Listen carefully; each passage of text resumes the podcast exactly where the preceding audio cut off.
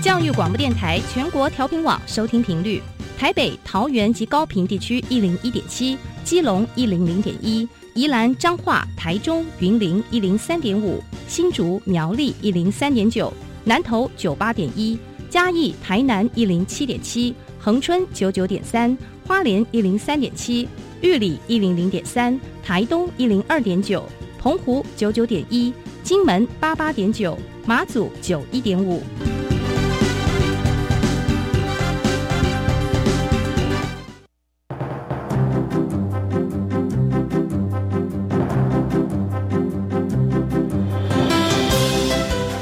湾的教育要怎么做，才能使孩子面对未来的社会呢？当我们期待孩子改变的同时，也期待教师的教学方法跟着改变，家长的观念也一起改变，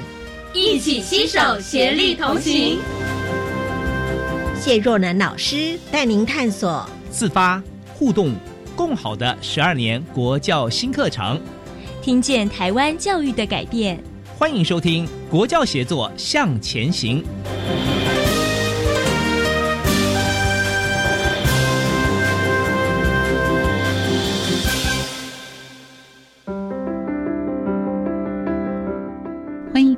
收听国教写作向前行，我是若楠。为了要加强老师跟同学的实务技能，不知道听众朋友有没有发现到啊？业界呢专家跟我们的学校专任老师已经开始进行教学协同合作。那我们称为业师，就是希望能够让理论还有实务互相的结合，来提升我们的技职教育的价值。那目前技术型高中呢，都引进业师专家来协同教学。学让学生们呢能够学习到职场实际的操作技能，当然最重要的就是能够贴近时代趋势的发展，了解现在业界的人力需求到底在哪里，将这些最新的资讯引进到教学的现场。今天在节目当中呢，我们特地要为听众朋友邀请到的是国立嘉义高级家职职业学校，也就是嘉义家职的三位来宾。跟听众朋友特别介绍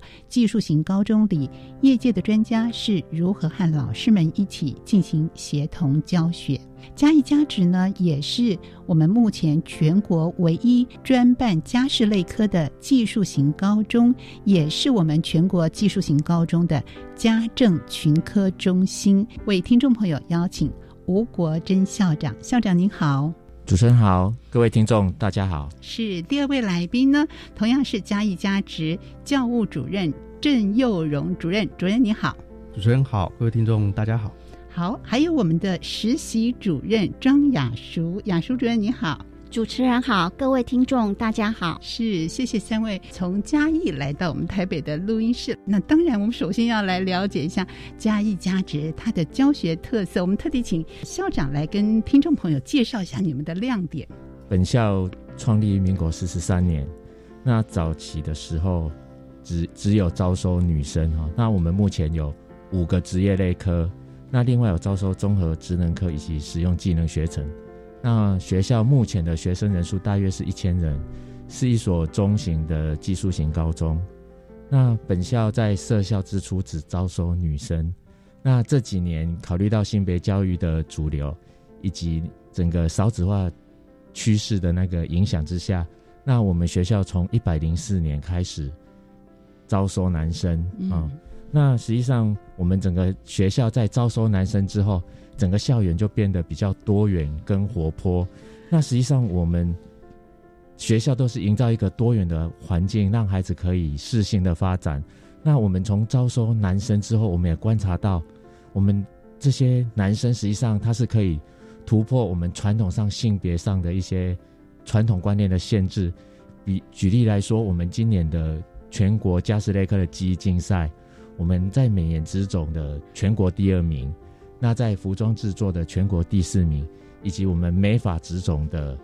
优胜，那这些传统上都是以女生为主的，他们比较有兴趣。那实际上，我们从今年的表现，实际上我们的男同学在这一方面的表现也非常优异。所以，我们实际上觉得说，我们的孩子的发展实际上跟他的性别不是有那么大的关系。我们要从孩子的兴趣去考量。那第三点，实际上我们学校非常鼓励学生多元发展。我们除了本身是家事职业学校之外，我们的孩子在木球、在田径、在脚力，我们在全国中等学校的运动会，我们都有拿到第一名的成绩。那此外，我们的同学在管乐，还有我们的打击合作，这一次都是嘉义市的第一名。我们将代表嘉义市到全国去参加音乐比赛。嗯哼，那实际上技能的方面，我们也有非常突出的表现。像我们在第四十三届的国际技能竞赛，我们在服装这个职种的话，我们拿到国际技能竞赛的金牌。那我们的老师跟学生实际上在技能这一块也是非常的用心。嗯，那我们整个学校实际上是非常重视我们整个学生的实务能力的培养，包括说我们在充实设备方面，我们我们的专业类科我们只有三十三个班级，可是我们的专业教室有五十几间。那实际上我们就是要培养孩子的专长，在设备上我们花了很多心思。那实际上我们在推动学生到业界去实习的部分，我们也会花了很大的心力。比如说我们的幼保科，我们从课程的设计、整个实习计划，那实际上把学校附近的幼儿园都纳进来。我们合作的幼儿园有七八家之多哦。那包括我们自己学校设有那个非盈利的幼儿园，我们的学生也可都可以在里面实习。所以实际上我们很重视学生实习这一块，希望孩子可以早一点了解他的职场。那为了协助孩子了解职场，我们又引进夜师，让孩子的能力不要跟整个职场脱节太多。那实际上我们的老师在跟夜师配合的过程里面，也可以更了解现在业界的趋势。那最要的、最主要的是，我们每一年都会为学生办理成果展，让他们在学习的过程里面。他们花的心思，他们所努力的过程，可以让家长、让老师、让同学看到。那刚刚提到家长，就是说我们的成果展，我们都会邀请家长参与，让孩子看到他这三年来在学校的学习成果，增加对学校的信心，对孩子的信心。是。那最后一点，我们学校是新课纲一个实践的一个场域，因为我们学校本身是前导学校。那又是家政群科中心，那千岛学学校跟家政群科中心的角色有一点点的差异。那千岛学校基本上就是我们负责一些课程的试行、一些课程的发展，以及发展一些教学的事例。那实际上我们的老师发展之后，我们都会在课堂上实施，所以我们的孩子实际上是比其他学校的孩子多一点，而且早一点接触到这些课程。那此外，我们学校也是那个家政群科中心的学校，我们担任这个任务已经十四年了。那实际上，我们的主要角色就是协助我们整个课纲的发展以及推动。那包括我们教师整个群科，这就是整个家政群的老师的研习，我们也是规划这种整体的研习。那例如说，我们上个月我们有办一个叫做“决战伸展台”的一个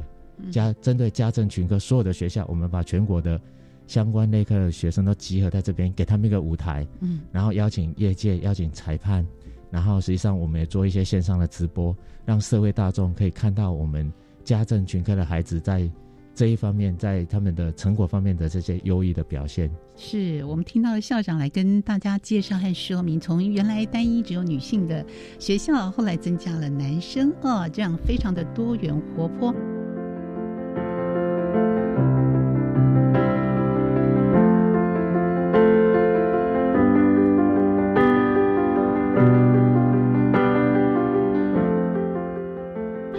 时呢，我们知道嘉义嘉职呢也是全国唯一专办家事类科的技术型高中，也是我们的全国的群科中心。不过群科中心它的任务啊，除了刚才校长解说之外，大家一定很关心它到底主责有哪些活动，有哪些项目是它的工作内容。我们是不是可以请郑主任来跟听众朋友介绍一下？是，呃，就如我们刚刚像提到，我们家政群科中心。呃，学校大概从九十七年开始，我就由我们学校来承接这个任务。那群科中心它主要就是要配合我们的这个教育的一个推动，哦，特别是呃我们的新课纲的一个推行哦。所以很大的一个层面就是，呃，例如像呃十年国教课纲的从一开始的课纲的一个宣导啊，然后还有呃在实施后必须要协助收集我们现场教师的一个呃意见。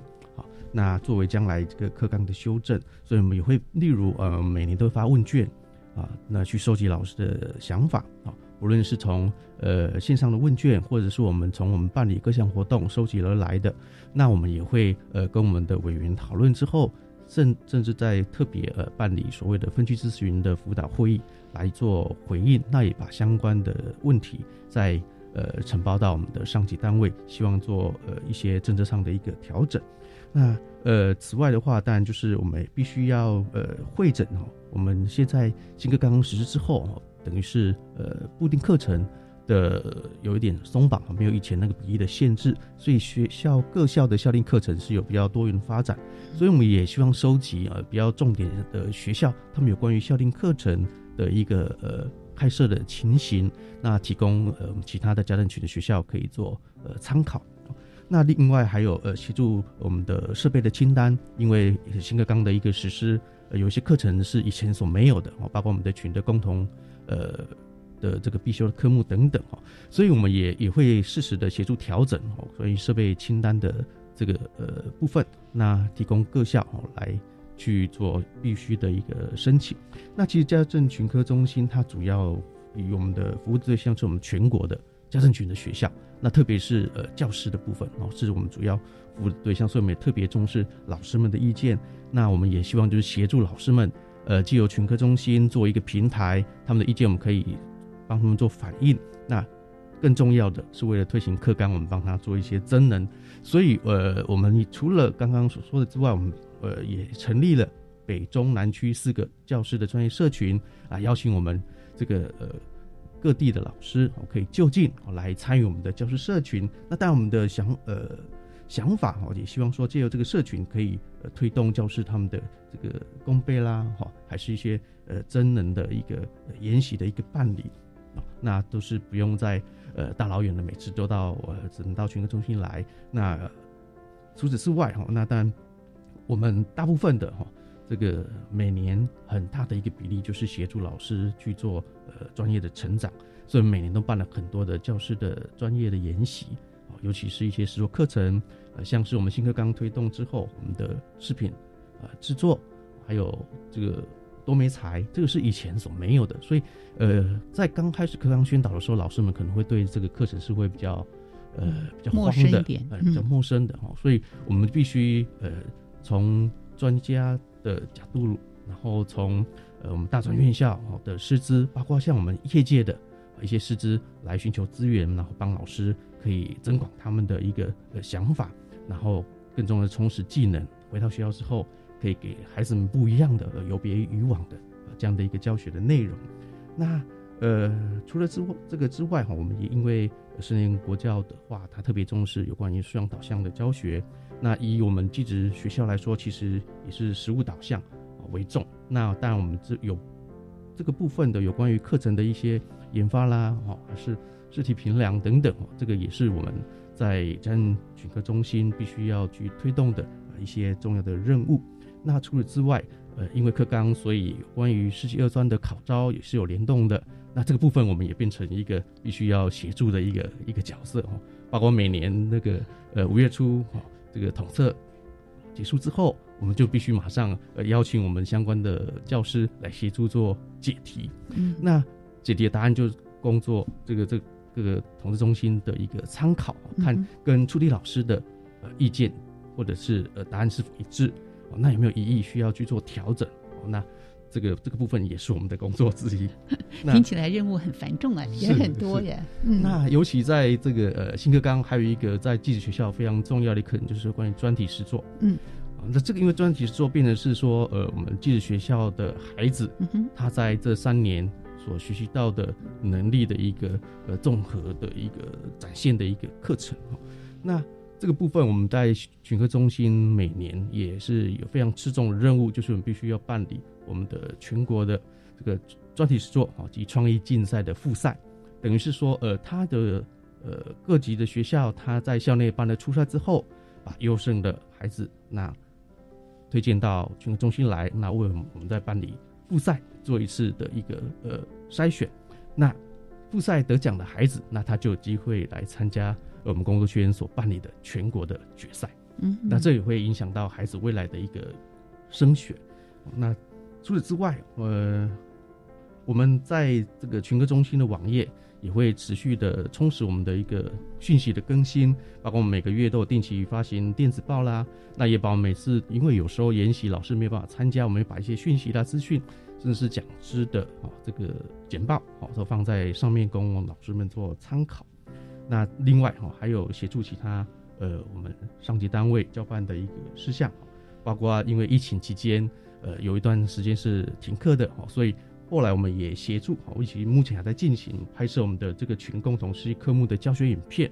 那放到我们的这个中心的网页，那让孩子未来如果是因为疫情关系没有办法在学校上课上实体的操作课程，也可以透过我们老师拍摄的这个教学影片，在家做呃自学的一个参考。那另外，我们也像配合技职师的一个职业试探的活动，哦，协助我们的家人群的学校做媒合，哦，那办理相关的体验活动等等的，大概这个是呃群科中心的一些主要任务。那刚刚也我们刚刚校长也有提到，在呃以我们家人群的群科中心的一个特色活动来说，哦，例如说我们这个呃已经办到第九届的哦这个呃时尚伸展台。那因为也是因为之前因为疫情停办了大概两三届，嗯应该说不是，呃，应该说，呃，本来把实体的活动改成线上的等于是说一种影，我们本来变成就是一个影片的哦，呃影片呃影片的方方式。嗯，那今年因为呃疫情有稍微好一点点哈，所以我们又好不容易恢复了实体。哦那而且也也大概有十三个队伍哦到我们学校来参加，另外也邀请了两所大专院校啊、来跟我们呃做交流，等于是做一点示范。是看看跟我们各高中职的孩子跟大专院校的这个呃大哥哥们、大姐姐们，这个有什么样的不一样？那等于是开开孩子们的一个呃眼界跟想法。是那这个应应该是说我们呃家人群的中心这个目前来说哈比较有特色的一个一个活动，因为它也打破科的的樊篱，嗯虽然主要参加的还是以呃美容科或者是时尚造型科、好服饰科或者这个呃服装科的孩子为主，哦但但之前也有包括像幼保科的孩子有参加过，那等于是一个也是一个开放性的呃这样的一个、呃、活动。那另外的话，大概我们也会呃办理有关于产业动态的研习，嗯，那希望借由这样的一个机会，呃，让我们的市长更能够去跟业界哦有一个比较清楚的一个认识，包括我们的最近一次是在去年十月啊，因为在这个嘉义这边有一个这个佐登尼斯城堡这个升级园区，刚好也在那个时候差不多呃开幕没多久哦，呃很多人也都喜欢喜欢去哦。那这个大概是佐登尼斯也是我们国内在美容产业非常知名的一个品牌，所以我们也借由这样的一个机会，就带我们的师长啊到这个生技园区里面去参观啊，他他们的这个产业的等于是生产链的哈这样的一个认识。嗯那呃，这个部分大概就是我觉得群科中心它的一个呃业务啊，其实是说它还是以服务为主啊，就希望能够在一个课纲的推动配合政策，那能够协助我们的老师，不要在面对新的课纲要推行的时候有太多的呃不安，那希望能够适时的帮助大家，也能够让我们的老师跟孩子都能够呃越来越适应我们新时代的需求跟教学。的确是啊，这个不但是要决战伸展台哦，让大家 恢复到这个实体，因为感受的确不一样。而我们群科中心真的是老师们的好伙伴，是背后最重要的一个支持力量。不但增能，而且很多的活动相关的活动也让我们的同学、家长能够感受到这股力量。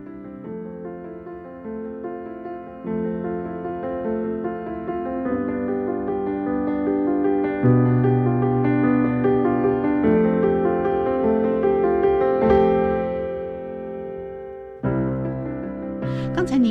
提到这个夜师，校长也提到夜师，那到底什么是夜师呢？我们嘉义加职有哪些跟业界呃专业人员的这种协同教学呢？我们是不是接下来请庄雅淑庄主任来跟听众朋友解说一下呢？好的，没有问题，谢谢主持人。那本校嘉义家职在九八年接受教育部国教署的一个委托办理呃，针对夜师引进学校教学现场的一个执行学校来说呢，本校各科。餐饮管理科、流行服饰科、幼儿保育科、时尚造型科、食品科、美颜技术科，甚至是在夜间授课的美容科，都有引进业界专家进入学校的教学现场进行共同授课。那这个也是夜师它的主要的一个呃最大的功能，也就是为什么引进这个业界专家，主要是因为我们的。老师虽然具备实务能力，但是可能基于某些状况，他没有办法持续更新，渐渐的就跟业界来逐渐脱轨。所以呢，教育部国教署引进这一个夜师进入学校教学现场，与我们学校的教师进行一个协同教学。那我们的授课方式呢，主要是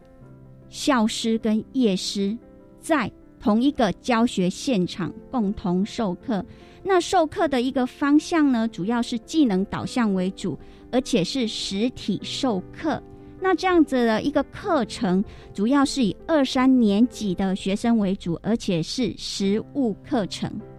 这样的好处有什么呢？它就是可以让。学生真正的去了解到业界目前现在所需要的职场能力，对于学生来讲，他能够在最快的一个时间内去接收到业师将他的专业知识跟技能，他可以让自己的一个技术提升高度跟价值外。更重要的是，夜师他可以把这个职场的相关讯息跟脉动分享给在学校的老师跟学生，这样不仅加强了技职教育跟产业接轨，甚至呢，它可以缩短我们学校教育跟业界人才需求之间的距离。在这样的情况底下呢，在授课的过程当中，因为是实体，而且是技能导向。所以呢，在这样的一个课程规划下，必须是由校师跟业师进行共同的一个课程规划，甚至可以去进行一个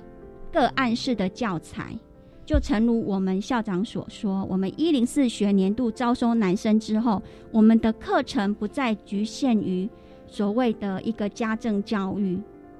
这么单一的。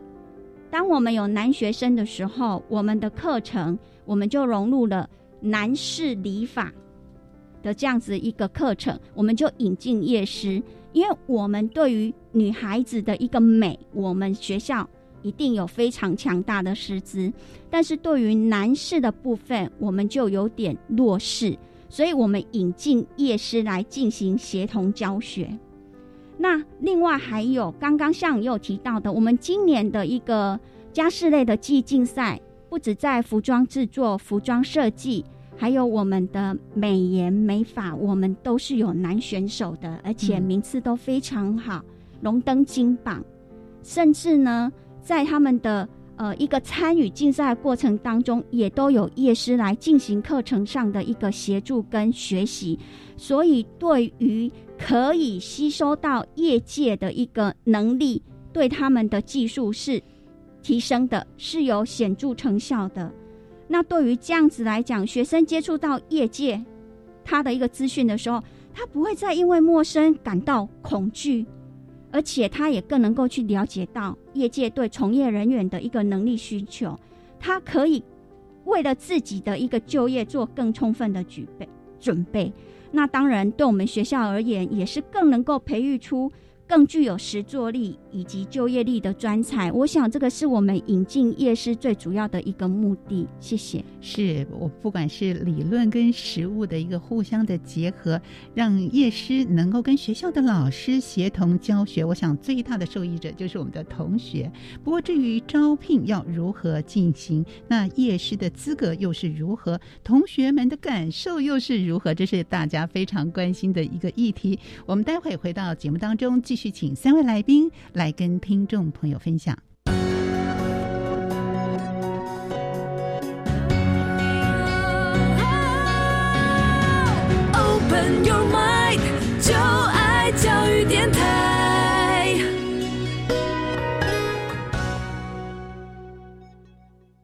传说、听说、谣传、耳闻，天哪！我的世界怎么都是这种讯息啊？假讯息无孔不入，威胁您我的身心健康，甚至生命安全。新闻真假掰，每个星期天下午五点零五分到六点，赵辉陪您在教育电台打击假讯息，让您聪明不受骗。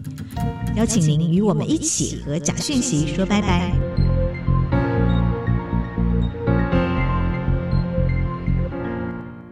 你在担心孩子英语听说读写能力不足，又苦无对策是吗？你听到我的心声了。放心，为了全面提升英语学习成效，教育部国教署企划 Cool English 英语线上学习平台，针对十八岁以下学生提供听说读写全方位的线上学习内容，而且全部免费哦。太好了，Cool English is so cool，很棒哦。以上广告由教育部提供。陈太太啊，您被检查出是潜伏结核的感染者，需要进一步接受治疗啊。护士小姐，什么是潜伏结核感染？会传染吗？别紧张，潜伏结核感染是指被结核菌感染，但还没发病，所以不会传染给别人啊。这样啊，潜伏期是最好的治疗时机，治愈率高达九成以上哦。啊，我会按时吃药，完成治疗。以上广告由卫生福利部疾病管制署提供。大家好，我们是台湾弦乐团，我们都在教育广播电台。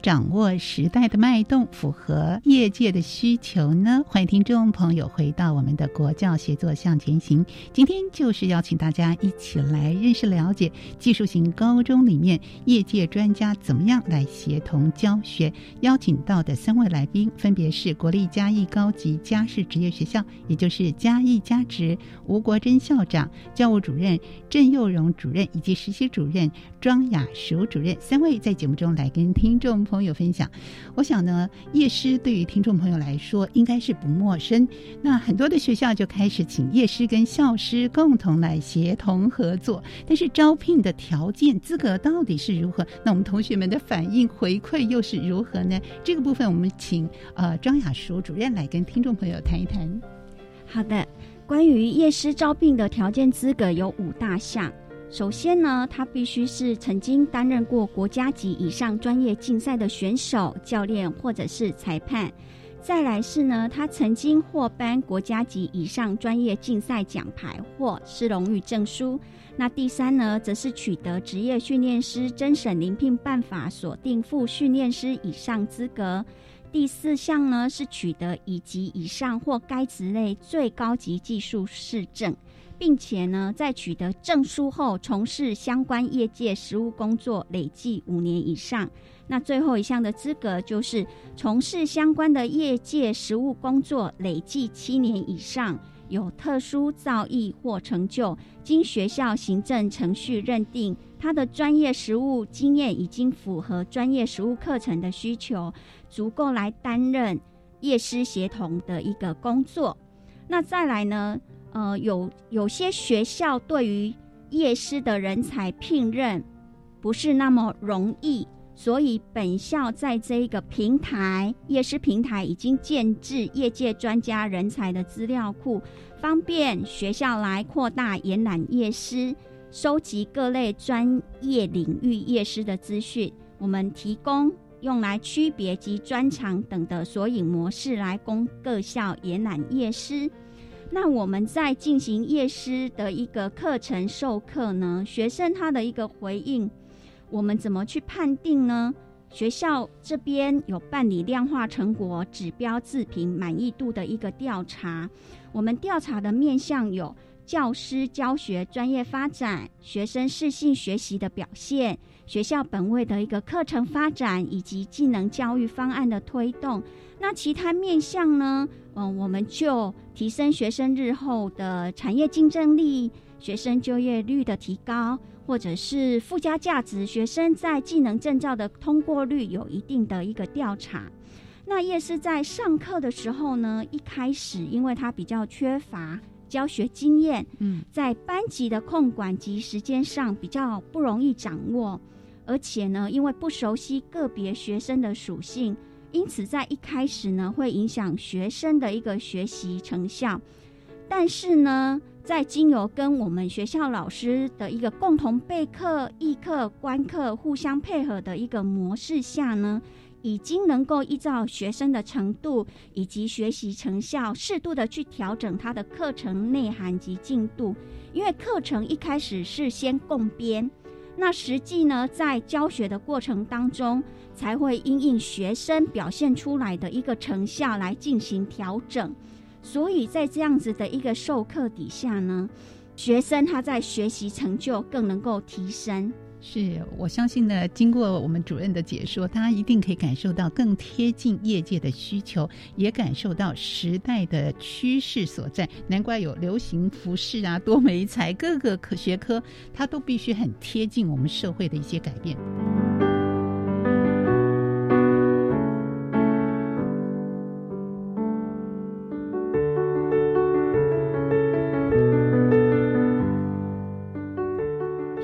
到改变，我们一零八课纲也是在改变当中。那学校一定也做了很多很多的事情，希望让我们的同学们有更高的竞争力、更好的就业能力。关于这个部分，我们是不是请郑主任来跟听众朋友谈一谈？我们加一加值啊，在课程教学的部分做了哪些转变呢？呃，是，呃，因为因应十年国教课纲的一个推行，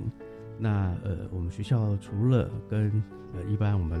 的大多数的学校必须从竞争型的计划，包括从优质化啦、哦均值化啊，乃至于充实这个环境的等等相关计划去争取经费来充实，或者是更新学校的硬体设备来应课纲所需之外，那也因为呼应着我们学校呃是家政群科中心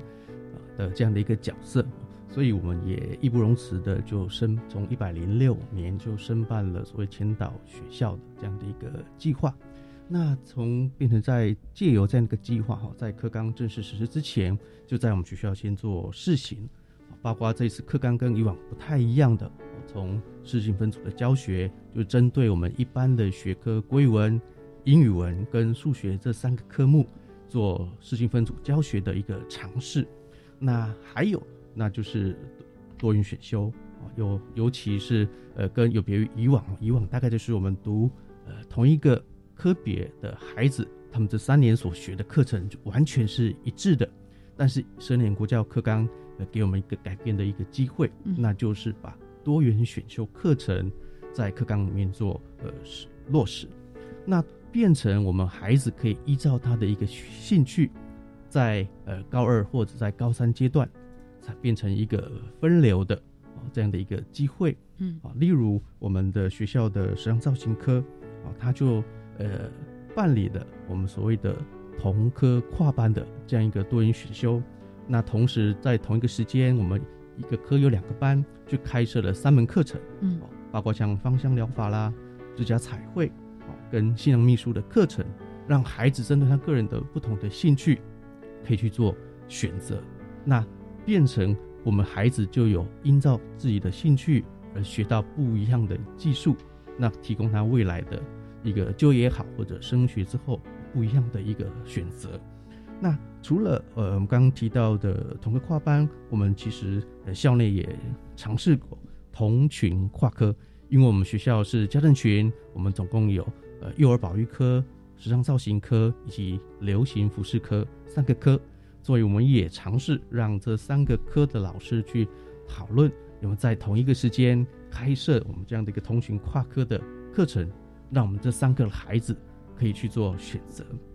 另外，我们也尝试了同校跨群的这样的多元选修的开设。那因为我们学校除了有主要的家政群之外，我们还有食品科是食品群、还有餐馆科是餐旅群，嗯所以我们就呃邀请了我们的餐馆科的老师跟我们食品科的老师共同啊在同一个时段开设创这个，例如说创呃创意饮品，这个是因为我们餐馆科它有呃饮调食物的这样的一个背景，而我们食品科老师有食品加工的背景，那他们就可以开设这个创意的食品这样的一个课程，让我们这个看餐馆科的孩子跟食品科的孩子可以去做选择。我想这个是呃十年国教课纲呃跟以往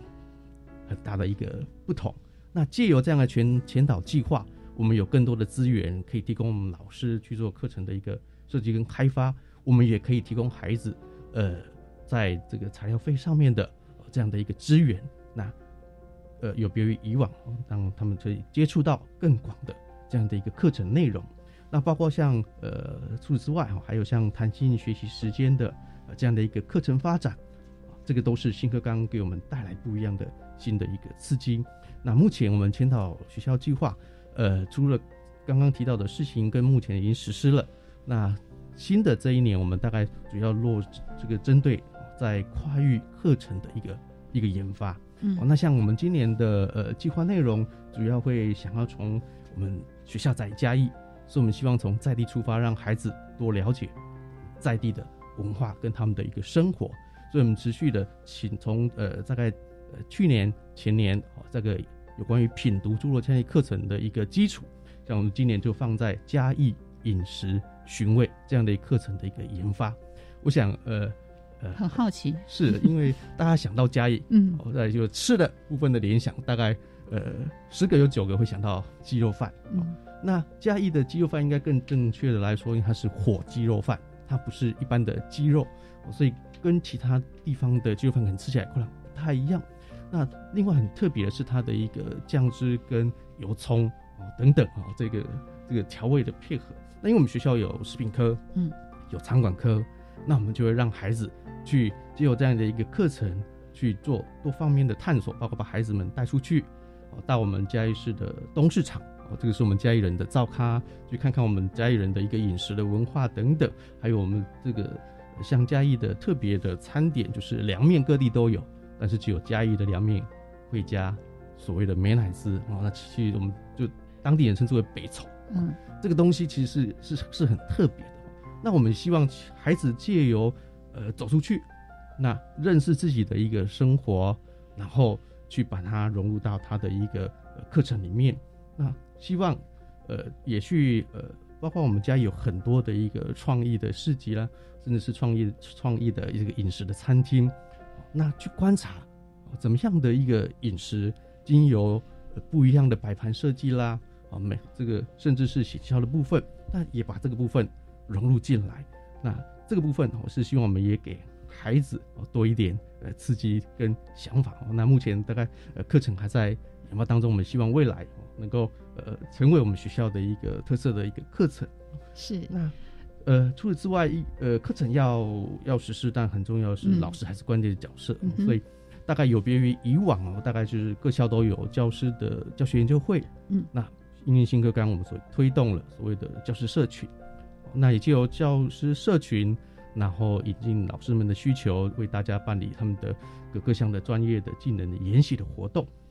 那更重要的，我们我大概蛮常跟我们校内老师沟通说，我们并不是一个职业的训练所，并不是说三年读完之后，啊，他就是能够成为诶服装设计师哦，或者是美发美容师，不是，我们是希望借由这三年能够开拓学生的眼界，嗯哼然后能够引起他学习的一个兴趣跟动机，让他能够在未来能够持续的去依照自己的需求跟兴趣做精进跟学习。是，不管是专题实作、跨领域、跨呃跨科比，然后、跨群科等等呃人才的一个培育，我想对于我们教学的现场来说，对于家长们来说，大家都是非常的关心。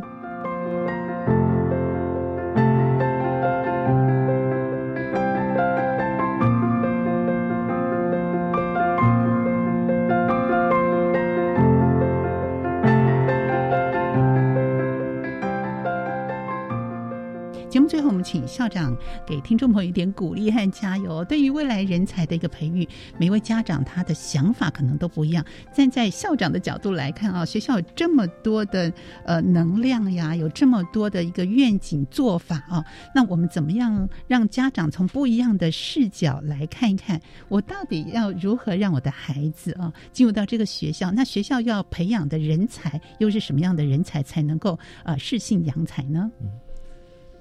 其实从我们刚刚两位同仁中的描述啊，其实这几年来我们整个国家政策对那个职业教育或者是技术型高中这边，实际上投入的资源非常多哈。嗯，包括我们之前的技职教育、技职再造啊，那以及现在新课纲的推动，实际上我们职业学校都有，就是政府都挹注相当多的资源。那其实从刚刚的访谈里面，其实我们可以知道说，其实。我们政府投入很多资源在我们整个技术型高中的设备的充实，嗯，所以基本上现在各个技术型高中的设备都是有一定的程度，而且像我们刚刚我们的雅淑主任有提到说引进夜师，其实他们甚至觉得说像比如说像我们服装科，我们服装科用的设备甚至比他们业界的还更先进啊。那实际上我们技术型高中在设备的充实，那以及我们在课程的发展，我们刚刚提到我们一些跨领域。那我们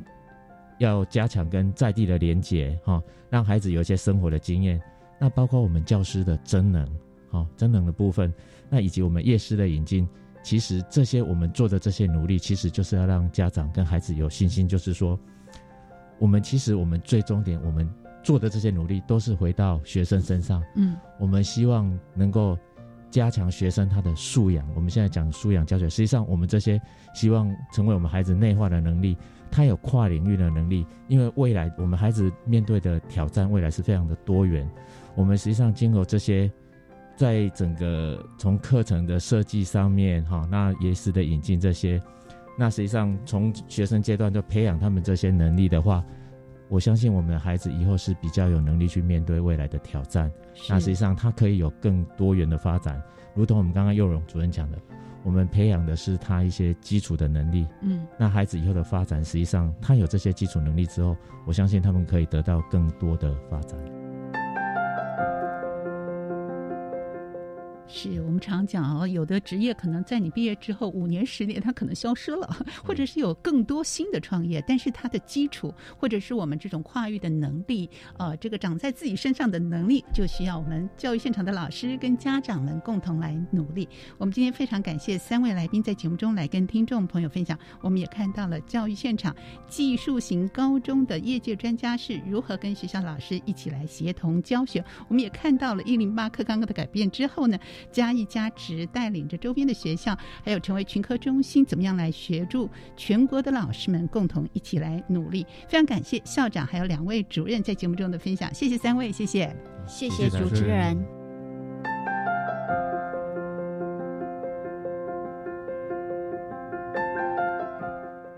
节目继续，我们邀请听众朋友一起来收听我们的小单元《笑声飞扬》。今天为您邀请的来宾是苗栗县后龙国小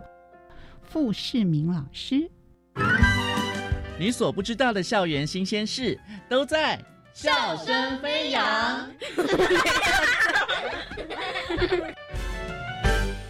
欢迎来到笑声飞扬单元，我是白天。今天为大家邀请到是来自苗栗后龙国小成教组长傅世明老师，老师好。各位听众朋友，大家好，我是后龙国小扯铃队的傅世明老师，主持人你好，老师。因为学校的亮点就是扯铃嘛，哦。那您在体育奉献了多久的时间呢？我从大学毕业之后呢，就来到后龙国小任教，然后一直在学校担任行政的职务。体育是我的专长。嗯，早期在学校会以排球为主，一个因缘机会，那接触了民俗体育扯铃。大概民国一百年的时候呢，开始将扯铃这一项民俗体育推广到学校的课程当中。在我们学校已经发展了有十年的时间了。在这段时间当中，孩子们他们可能是因为很喜欢这一项运动。或者是被新式扯铃所吸引，然后进而参加了学校的校队。孩子们进到校队来之后呢，我们会提供孩子们一些专业的训练。经过这些专业的训练之后，那孩子们对于自己的自信心，或者是对于自己在场上的一个表现，就会开始慢慢的就是有不一样的一个展现。那其实我们会希望透过比赛，让孩子们去学习到除了比赛成绩之外的一些特殊的一个体验以及经验，让孩子们能够很习惯的在舞台上面去展现他自己。组长可以再跟我们分享一下国内外的竞赛丰功伟绩哦。我记得有一个八连霸，对不对？团队孩子在去年教育部的民俗体育锦标赛当中，男生的团体花式以及女生的团体花式都顺利拿拿下了双料八连霸的成绩。孩子们这几年在国际赛事方面，总计已经拿下了十七座的国际大赛冠军。哇！疫情之前呢，基本上每一年如果有机会的话，我们当然也是要在经费允许的情形之下，会规划孩子们出国比赛的行程。这几年我们有到过马来西亚、中国绍兴、广州去参加一些国际的赛事。嗯，今年我们规划的会是希望孩子们能够参与在欧洲所举办的大型马戏节这类型的一个活动。在团队草创期的时候呢，基本上经费是非常的拮据。嗯，我们会寻求一些协助。例如说是呃民间企业的协助，看看有没有办法去做一个突破，让孩子们能够顺利的前往比赛的地点去参赛。想要请教组长了，因为很多家长或者是社会人士可能会认为说，哎，扯铃它只是一项竞技的技术。表演或是演出，怎么样透过学校来把它深化成为一个艺术，然后绽放到国际呢？早期开始我在带领孩子们的时候，或者家长对于扯铃的一个观念还是存在比较刻板印象，他们比较没有办法想象，事实上扯铃在这十几年来的一个演变，它已经变得非常不一样了。在学习的这一块呢，聘请比较专业的师资到学校去指导孩子，跟孩子分享很多的经验，甚至一些专业的。扯铃表演者，他们可能是长期在国外去做演出的。嗯，那我们会利用寒暑假的时间，邀请他们到学校来，跟孩子们去分享他们的经验。专业老师，我们会邀请他到学校来办个座谈会。我们会利用这种方式，开始去跟孩子们去说，其实目前的现代扯铃，它跟我们旧式的扯铃已经完全不一样了。在呈现器材的部分啊，孩子们他也可以看到，嗯，事实上我们现在团队里面所使用的器材，它跟旧式的扯铃就是硬式的那种塑钢铃，已经完全不一样了。甚至在演出的这个领域，我们大量的使用到夜光系列的器材，是那让我们整个表演活动变得更不一样。嗯哼，那也透过这种演出的方式，或者是比赛的方式，呈现出来的一个成果，让孩子们以及家长们去发现到，事实上扯铃可以变得很好玩，而且它也可以变得非常有艺术，包含了在舞台上所呈现的内容，也可以变得跟一般的节目是完全不一样的。其实有时候我们在街头看到那个街头艺人的表演啊，他们也是都。很炫的那样的扯铃啊，有声光演出啊！我相信我们后龙国小的扯铃队也是不亚于这样的演出嘛，而且还有国际级的这个演出。那想问一下组长，就是你有什么印象最深刻的就是带小朋友他们去比赛啊，特别是到国外去的，可以跟我们分享呢？团队在二零一五年的时候，我们在马来西亚所举办的 DMOC 的国际扯铃大赛，在准备这个比赛的过程当中，我记得在预赛，孩子们没有办法呈现的。很完美，他们就开始担心说，那是不是在决赛的时候会影响到他们的一个表现？在那边，我跟他们去沟通了蛮长的时间。我也希望借由这个经验，去慢慢扭转他们自己对于比赛这件事情的一个观念。我也希望他们把成绩可以不要看得那么重。嗯，事实上，我们准备这个比赛的这一段过程，大家辛苦的过程，我觉得这个是比较值得我们去回忆，只要比较值得我们去学习，比较值得我们去收。藏的这一段过程很辛苦，我们熬过来了。那我们最后就是站在这个舞台上面，我希望他们能够去享受那个舞台，在那个比赛当中比完之后呢，孩子们都是很开心的。所以他们自信的笑容比成绩，对于我们组长来讲，就是孩子的笑容是最重要的。对，没有错。在我的观念里面，我会觉得扯铃比赛成绩这些都是一时的。我希望在这个过程当中。孩子们能够获得他们真正受益的东西。最后想请组长来给这个后龙扯铃队的孩子们，因为我们知道说很多成员都是来自单亲家庭啊，或是比较。不被大家注意的一些孩子，那你可以鼓励，就是说想要参加后龙扯铃队的这个同学们，他们应该具备怎么样的资格，或是可以跟老师来报名呢？其实团队成立到现在，只要学校的孩子们他们对扯铃有兴趣，他们都是可以来报名参加的。我会希望孩子们在参加校队之后呢，他们。可以去试着快速的融入到我们的团队当中。事实上，我们团队经营的概念，它会是以一个家的概念在经营，嗯，并不会是以要对外去有很好的成绩，或者是要有特别棒的表现为主体。我们会希望说，孩子们能够透过扯铃这项运动呢。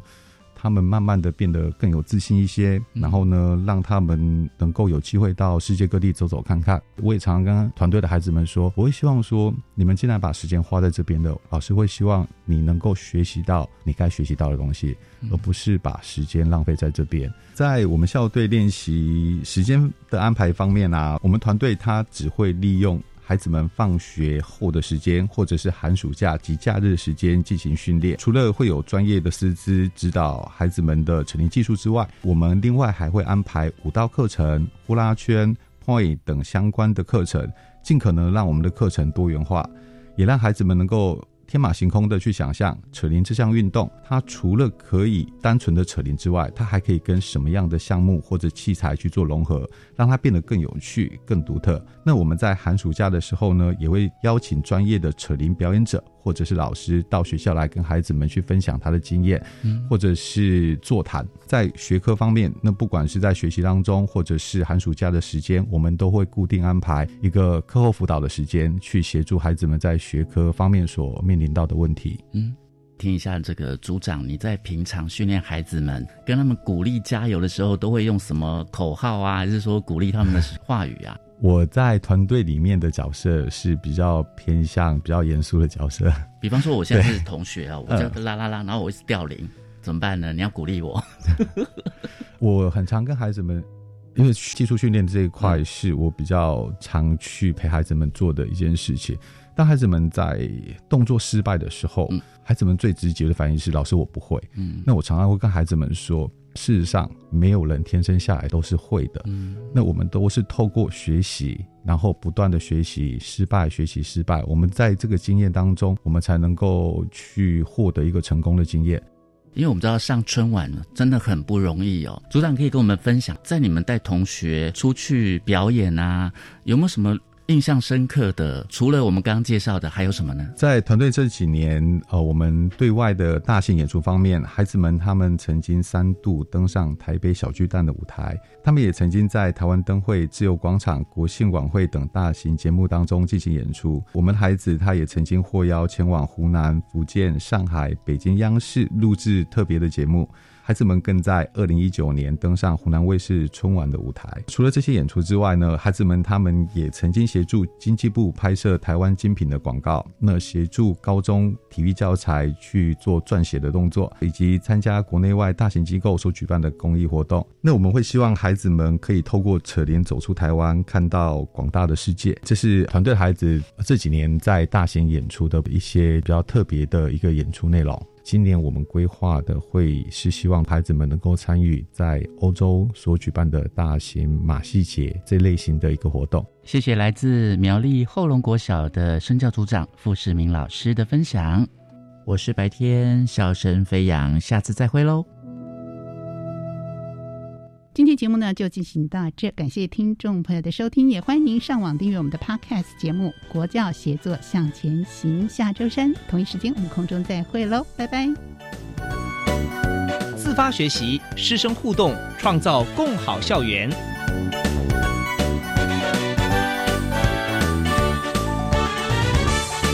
国教协作向前行节目由教育部提供。